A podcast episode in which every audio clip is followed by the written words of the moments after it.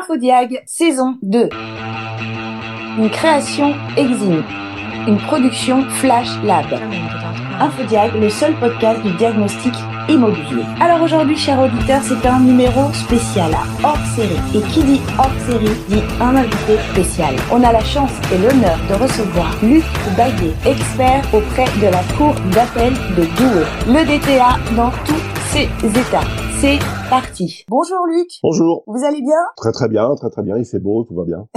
Très bien. Eh bien aujourd'hui, euh, on a choisi tous les deux d'aller un petit peu plus loin sur la question du, du, DTA, donc le dossier technique amiante. On l'a vu dans un épisode précédent que le DTA est un outil de gestion des informations euh, relatives à la présence d'amiante dans les immeubles bâtis. Mais qu'est-ce que l'on connaît des autres secteurs? En effet, sur les sur les six domaines concernés par le repérage amiante avant travaux, seuls deux sont également concernés par un dossier technique amiante. D'accord. Alors, dans, dans, le domaine des immeubles bâtis, celui qu'on connaît un petit peu le, le plus, et le mieux, c'est l'obligation de constituer et de tenir à jour un DTA, doit être fait par les propriétaires, mais uniquement les, les propriétaires de parties à usage commun d'un immeuble d'habitation, comportant plus qu'un seul logement, Mhm. ceux des immeubles bâtis destinés à une autre activité que l'habitation, comme les commerces, les bureaux, les locaux agricoles, les ERP. Ça, c'est le, donc le premier domaine concerné par le DTA. Et le deuxième domaine concerné par le DTA historiquement, c'est le domaine naval. Alors, ce sont les armateurs, hein, cette de navires français, dits civils, Mhm. à l'exception des navires de plaisance à usage personnel et des navires de pêche inférieurs à 12 mètres qui, qui sont concernés depuis euh, le décret de 98-332 euh, qui impose donc la recherche d'amiante et donc la constitution d'un dossier euh, relatif à la présence d'amiante dans les dans les bateaux.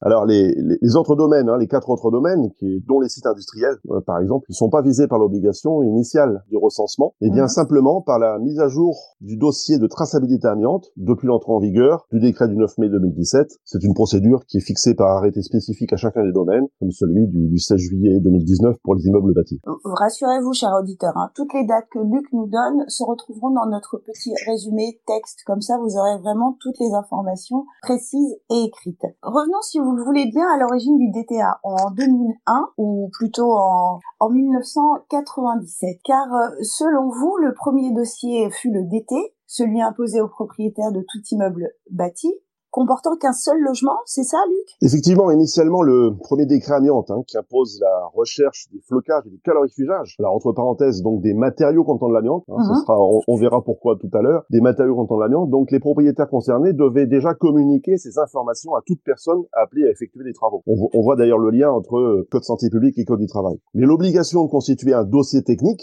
le DT, est Mhm. apparue en 1997, donc un an après, avec l'entrée en vigueur de, de la réglementation sur les faux plafonds, qui est venue se rajouter dans le programme de repérage santé publique. Et je- j'aime à citer la phrase exacte qui, qui dit bien, à l'époque, les propriétaires constituent, conservent et actualisent un dossier technique regroupant notamment les informations relatives à la recherche et l'identification des flocages, calorifugages et faux plafonds, ainsi qu'à l'évaluation de leur état de conservation. Et c'est là où on voit que le terme notamment, qui est souvent employé dans la réglementation ou dans la normalisation, euh, a tout son sens, puisque on laisse ainsi entrevoir la vocation du futur dossier technique amiante, cette vocation qui est de recenser l'ensemble des données relatives à la présence ou l'absence d'amiante dans les ouvrages du bâtiment. En fait, il faudra, il faudra attendre en fait 2001, hein, septembre 2001, pour voir le programme de repérage. Donc flocage, calorifugeage, faux plafond, plus les autres. Donc à d'autres composants, comme les dalles de sol, les panneaux de cloison, les conduits, qui, notons-le au passage, et, j'insiste là-dessus, sont des produits, hein, contrairement au, au flocage, et, et faux plafond, qui étaient, enfin, pardon, euh, euh, qui sont effectivement donc des matériaux. Voilà, voilà pour ce l'origine donc du, du, du DTA. Et, et on est bien d'accord, à chaque fois ces évolutions entre 97 et 2001, c'est toujours dans l'intérêt de protéger. Tout à fait, de protéger l'ensemble de la population pour le code de la santé publique et en parallèle, bien sûr, euh, directement euh, les travailleurs pour euh, les employés et, et les intervenants extérieurs entrant dans les, dans les immeubles et faire des activités professionnelles. La recherche euh, d'amiante s'impose avant tout type de travaux, quel que soit l'âge de l'immeuble.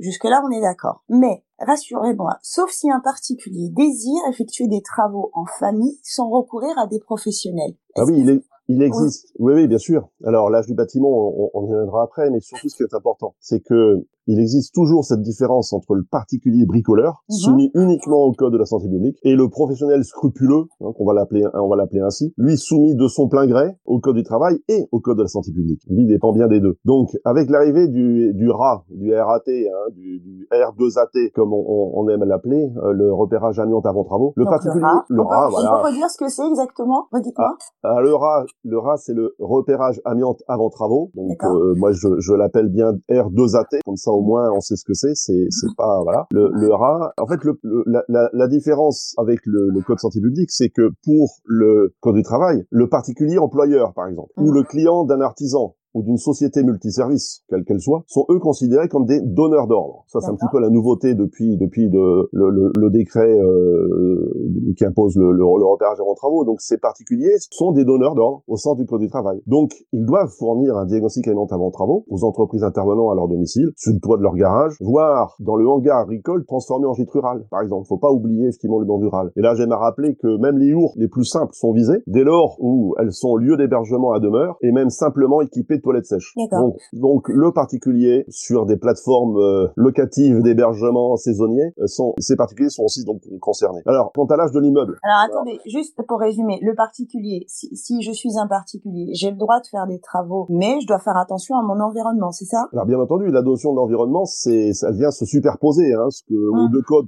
qu'on aborde aujourd'hui, c'est le code du travail, le code de santé publique, puisque bien entendu, tout, tout citoyen français euh, doit respecter la loi sur les lois sur l'environnement et il ne peut pas polluer. Donc en dehors, une fois qu'on a dit ça, c'est tout le monde. Mais à l'intérieur de ça, le particulier, s'il fait appel, c'est bien la condition, s'il fait appel à des professionnels, donc il passe un contrat, même s'il est oral, hein, un contrat avec un professionnel, doit l'avertir, c'est pas peu, hein, c'est doit l'avertir et doit lui fournir un repérage amiante avant travaux. Et il ne doit pas compter simplement sur euh, le savoir-faire, le côté professionnel de l'intervenant, qui lui dit bon, mais c'est bon, moi je connais l'amiante, on y va. Non, non, le, le particulier, je le répète, doit fournir un repérage amiante avant travaux à tout professionnel même les auto-entrepreneurs, hein, tout professionnel, qui rentrent chez lui pour faire des travaux. Ok, très bien. Pardon, je vous ai coupé, mais euh, c'est important de, de, de, le préciser. Pas de souci. Oui, sur sur l'âge de l'immeuble, bon, effectivement, il y a, y a, tout un débat puisque là, on a une, sacrée différence hein, entre le code santé public et le code du travail. C'est que le DTA, lui, dans sa phase euh, euh, initiale et euh, constituer des repérages amiantes pour en vue d'intégration en DTA qui sont basés sur une liste limitée de matériaux et produits et concernent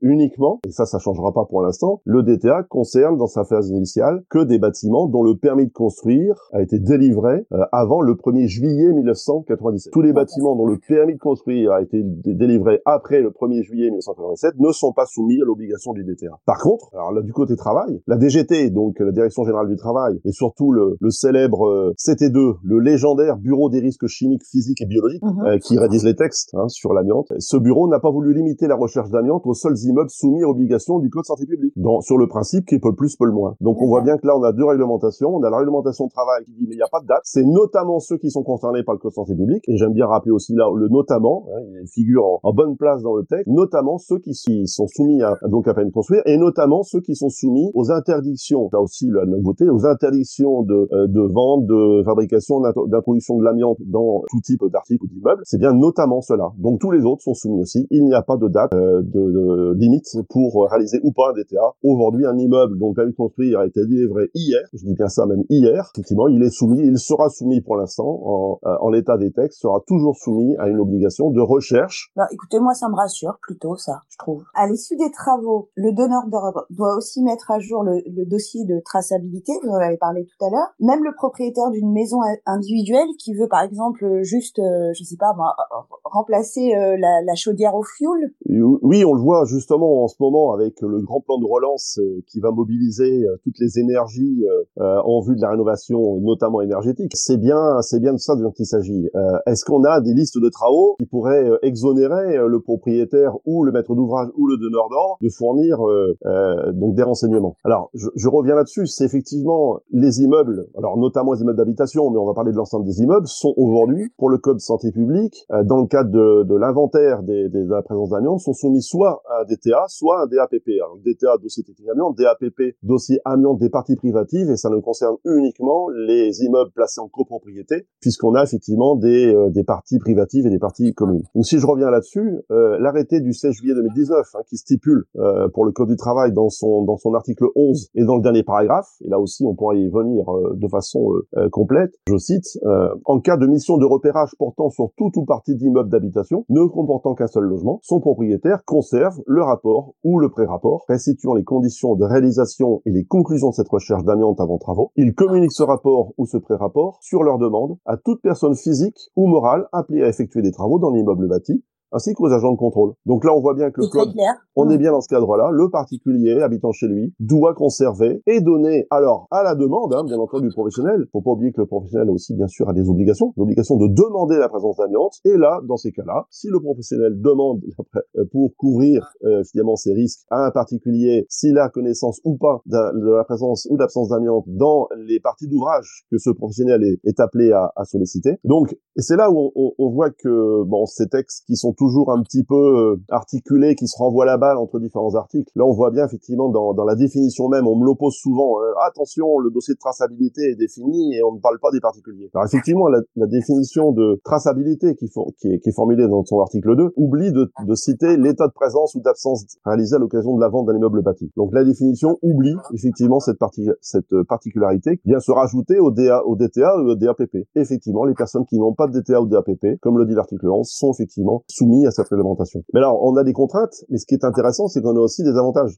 Mmh. Puisque si on peut euh, admettre que le particulier est euh, soumis à l'obligation de fournir repérage avant travaux, on peut se poser la question de la durée de validité du, de ce fameux repérage. Et donc là aussi, on a des avantages que la, le texte euh, réglementaire nous dit bien l'exonération de fournir ce fameux repérage, de faire procéder à une recherche d'amiante lorsque les informations consignées dans le dossier de traçabilité permettent déjà de fournir les informations suffisamment précises quant à la présence ou l'absence d'amiante dans les matériaux susceptibles d'être impactés. Donc là, on voit que cette exonération de fournir un repérage amiante travaux, si il existe déjà un repérage amiante avant travaux et que euh, le secteur, la zone euh, est, la même que, celle précédente, par exemple remplacer une nouvelle chaudière au fioul par euh, une chaudière au gaz et après une chaudière appelée, et ben effectivement l'ensemble du repérage étant considéré comme satisfaisant, on n'aura pas à refaire faire un, nouveau euh, repérage, on pourra simplement produire ce repérage amiante avant travaux intervenant en succédant. Et donc j'insiste là-dessus parce qu'on on sent bien que la réglementation, de façon sous-jacente, impose l'idée du recensement, le recensement cumulatif, du contrôle des stocks et des gravois, comme on dit dans le bâtiment. C'est-à-dire qu'on va enregistrer dans un document, et là ça s'appelle le dossier de traçabilité amiante, on va euh, enregistrer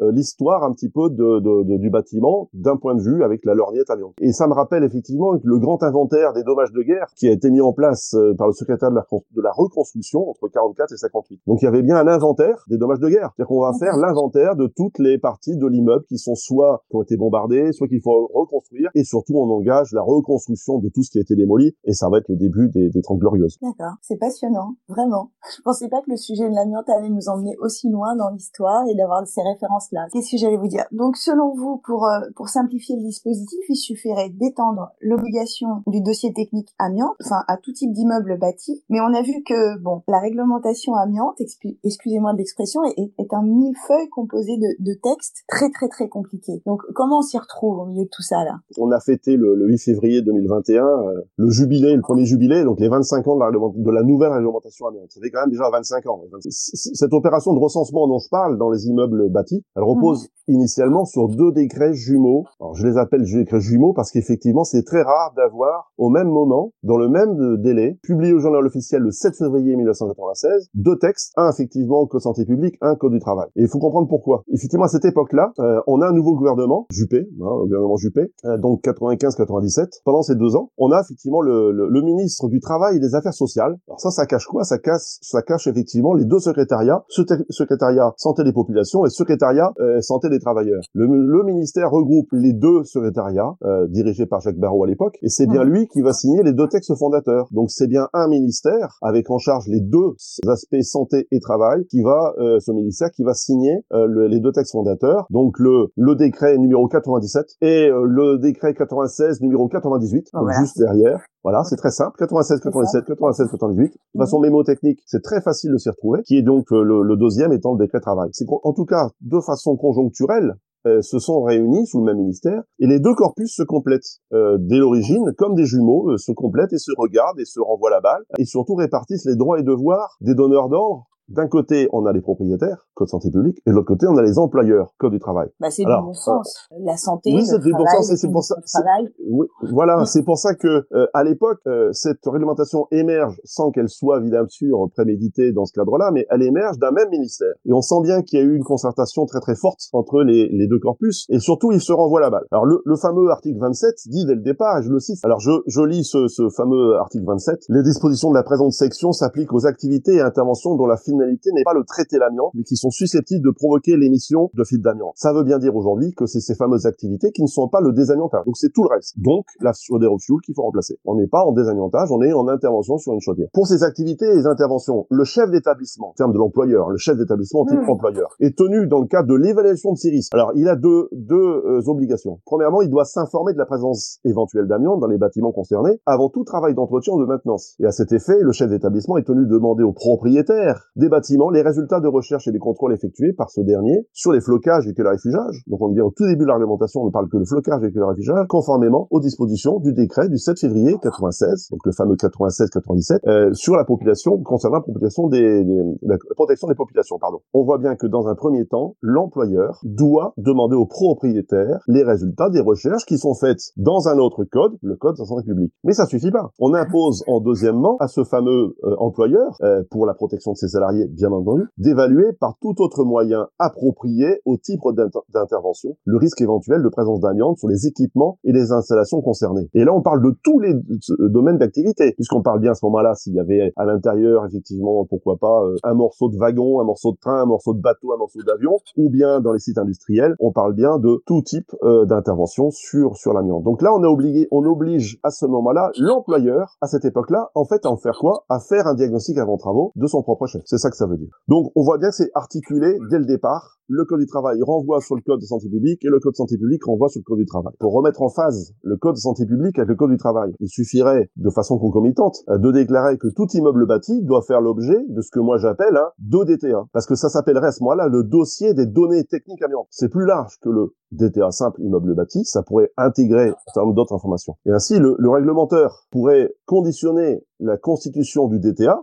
euh, des immeubles ne comportant qu'un seul logement, à leur mise en vente ou leur mise en location. Hein, je rappelle qu'effectivement aujourd'hui, un logement ou un immeuble pavillonnaire euh, qui n'a pas euh, changé de propriétaire depuis plus de 25 ans n'est absolument pas visé par la réglementation code santé public, puisque effectivement c'est à l'occasion de la mise en vente qu'on va s'intéresser ou de la mmh. démolition bien entendu ou de la démolition. Oui, on en a parlé dans la saison 1 avec avec Christian. Voilà. Et, mais la mise en location, c'est ce qui va nous arriver demain. Ça, le, le, texte existe, il a du mal à sortir, mais le JAG avant location relatif à l'amiante va devoir arriver à un moment donné. C'est ce que j'allais vous dire, parce que c'est pas très cohérent quand même. Non, tout à l'heure, j'étais contente en me disant, tiens, tout ce qui concerne l'amiante et la réglementation de l'amiante, c'est du bon sens, euh, c'est cohérent, euh, on comprend très bien, sauf sur cette question de, de, de location, justement. le texte existe, c'est la loi Allure qui l'a mis en place. Ceci dit, hum. euh, tout le débat qui existe depuis ce moment-là, c'est la fameuse liste, le programme. De, de, de quoi on va parler? Est-ce qu'on va imposer les dalles de sol? Est-ce qu'on va imposer la colle des dalles de sol? Est-ce que quelle obligation existe entre un propriétaire et son bailleur? Hein, C'est ça la question qui reste. Mais voilà, ça c'est mais vous, vous êtes optimiste sur l'avenir sur ces questions-là ou pas? Vous ah ben, Et, et c'est évident qu'il faut, pour moi, sur le problème de la location, il faut s'inspirer simplement de l'état des lieux. C'est tout, c'est tout simple. Il n'y a qu'à prendre l'état des lieux et puis dire, bah voilà, dans tout ce qu'on va regarder dans un état des lieux, on regarde s'il y a l'amiante ou pas. Aussi mm. bien à l'entrée qu'à la sortie. Et puis on arrête avec les débats sur la liste A, la liste B, la liste C. On l'a proposé en disant, euh, bah, on va appeler la, la liste L, location, mais lieu comme l'état des lieux. Donc la liste L, ce serait l'ensemble de tous les éléments de la construction qui sont sous l'autorité et l'obligation du propriétaire. Et de l'autre côté, on a tous ceux qui sont sous l'obligation de la responsabilité du locataire. Euh, des simplifications qui pourraient harmoniser et surtout réduire ce, ce l'aspect millefeuille que vous citiez tout à l'heure. D'un côté, on aurait, avec l'avantage de faire un, dossier euh, technique amiante pour tous les immeubles bâtis, on aurait du coup, indirectement, la suppression du diag avant démolition. Parce qu'en fait, ce diag, il faut pas oublier que ce diag avant démolition est passé historiquement du code du travail vers le code de la santé publique. Et on impose aux propriétaires de faire un diag avant démolition, en ayant de nouveau limité entre-temps le fait de plus de 50% ou pas de la structure, mais en tout cas, on impose un diag avant démolition. Bon, très bien. Sachant que ce diag avant démolition, il sera complété, puisqu'il n'est pas exhaustif, de nature, hein, d'après le code santé publique, parce que la liste C, elle est, limitée, la liste C est limitée, donc tout le reste, eh ben, c'est à faire au moment du, du avant travaux, vu par le code du travail. Donc, l'intérêt de faire un DTA pour tous, c'est indirectement de replacer son démolition dans les travaux de démolition du code du travail. Donc on aurait un diagnostic en moins à faire en tant que santé publique. Par contre, bien entendu, on aurait à le faire dans, le, dans le code du travail puisque maintenant c'est blindé. Et l'autre suppression qui est aussi très intéressante, on en a parlé un petit peu tout à l'heure, c'est la suppression des DAPP. Alors là, c'est une aberration historique que moi j'ai toujours dénoncé, euh, l'arrivée des DAPP. Les copropriétaires de parties privatives d'immeubles d'habitation doivent intégrer aujourd'hui dans leur dossier, fameux DAPP, les conclusions des reparages amiante avant travaux. Alors au début, code santé publique, on nous dit, mais non, c'est une liste limitée, on n'a pas à faire des recherches vraiment que soit la liste A par principe et la liste B quand on va effectivement mettre en vente l'immeuble, par exemple. Et puis là, on a le code du travail qui vient intégrer au forceps les réglementations du code du travail, par exemple, je donne un exemple très simple, hein. les dalles de sol sont à faire dans un DAPP quand on vend l'immeuble, quand on vend la partie d'immeuble, par contre pas la colle. Et là, euh, en cas de remplacement de sol, on va intégrer la présence de colle, contenant ou pas de l'amiante, euh, dans le DAPP via le code du travail. Ça devient compliqué. Donc si mmh. on supprime d'un côté le DAPP du code de la santé publique, parce qu'on aurait un DTA pour tous, du coup les listes sont les mêmes pour tout le monde, ce serait le même DTA, le même formulaire à, à remplir. Alors aussi bien d'ailleurs, j'insiste hein, sur les, les, les propriétaires, les copropriétaires qui sont bailleurs dans un immeuble en propriété, d'un côté de, de l'eau euh, d'habitation et de l'autre côté de l'eau professionnelle, comme les, une agence de voyage ou leur boulangerie ou rez-de-chaussée de l'immeuble. Ce serait le 2 le 2 TTA pour tous. Alors, euh, on peut toutefois laisser au code du travail quelque chose d'intéressant qu'il a introduit, qui est la quantification des matériaux et produits. Ça, c'est une nouveauté effectivement du code du travail, qui n'arrive absolument pas euh, dans le code santé publique, c'est la quantification. Et là, on comprend pourquoi. On, on, va chercher à mesurer et à évaluer les mensurations et la nature des déchets amiantifères. Mmh. Alors pourquoi amiantifères Parce que évidemment, un déchet qui est destiné à être euh, éliminé, soit il va être euh, incinéré, réduit euh, et à, à, à, faible quantité, soit il va être entreposé. Ce fameux on parle, On parle aussi d'enfouissement, c'est la même chose ou Oui, voilà, l'enfouissement. Bah, mmh. L'enfouissement, voilà, on va en combien de temps, pendant combien de temps, et, et mmh. quelle surface il va nous falloir. Donc c'est intéressant de d'intégrer cette quantification dans par le biais du code du travail. Pourquoi pas? Mais c'est intéressant qu'elle figure aussi cette quantification dans le DTR pour pouvoir avoir un seul outil d'évaluation. Et donc il suffirait à ce moment-là d'étendre le contenu du fameux 2DTA donc par des valeurs avec des valeurs financières. Et on imagine facilement que ce dossier à ce moment-là devienne le véritable outil de gestion en vue de quoi? Bah, De la programmation, de l'éradication de l'amiante dans notre cadre de vie. On fait comme en Pologne par exemple, euh, où d'ailleurs on bénéficie de, de, de, de financements européens pour programmer l'éradication de l'amiante dans les immeubles. En Pologne, il n'y a plus du tout, d'amiante. Non, non, il y a un, non. Par contre, c'est le premier pays européen qui a programmé l'éradication dans ses bâtiments publics et a demandé d'ailleurs en contrepartie des financements européens. C'est intéressant. France, pour l'instant, le fait pas. Mais alors, des données financières. Est-ce que ça me permet de... Pourquoi la France le fait pas? Ah. Ah.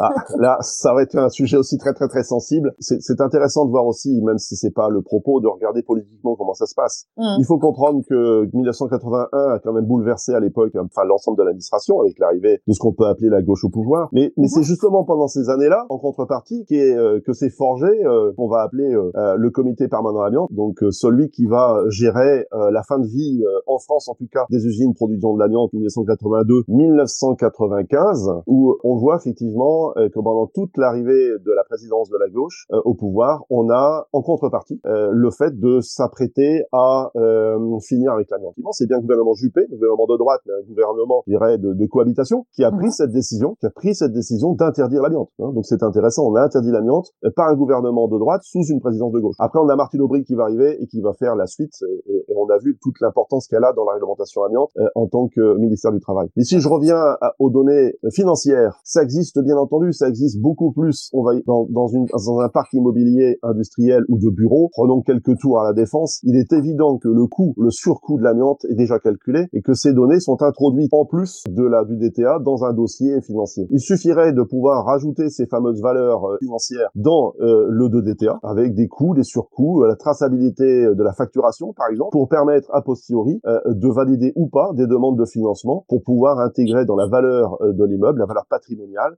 la présence d'amiante. Je, je, je, vois déjà Bercy qui va sourire parce que si on avait toutes ces données à un niveau national, on aurait une source de données de gestion qui serait qui serait importante. Et, et vraiment, tout pour terminer, ce qui est très intéressant de penser à, à un 2DTA unique pour tous, c'est qu'en même temps, cette fameuse fiche récap, quel que soit l'immeuble, pourrait, pour les employeurs libéraux, et là je reviens au code du travail, les employeurs libéraux euh, qui travaillent chez eux, eh ben, euh, on aurait aussi la possibilité euh, d'annexer la fiche récap amiante dans le document unique d'évaluation des risques par poste de travail. Et là, on revient dans le code du travail. On a une obligation dans le document unique d'évaluation des risques par poste de travail d'évaluer d'un côté les risques pris par les travailleurs dans le cadre de leur travail, mais aussi les risques passifs. Eh bien, euh, moi, je reprendrai l'expression de Luc, le DTA simplifié pour tous. Merci infiniment, Luc, euh, d'avoir été disponible. D'ailleurs, je voulais vous demander, Luc, où est-ce qu'on peut vous contacter ou vous joindre? Ou est-ce que vous avez un site internet, un blog où on peut lire ce que vous écrivez euh... faut, faut, simplement saisir euh, euh, toutattaché.fr. Mm Voilà, vous tombez sur mon site personnel, lucbayet toutattaché.fr. Merci beaucoup, Luc, et à très bientôt. Au plaisir.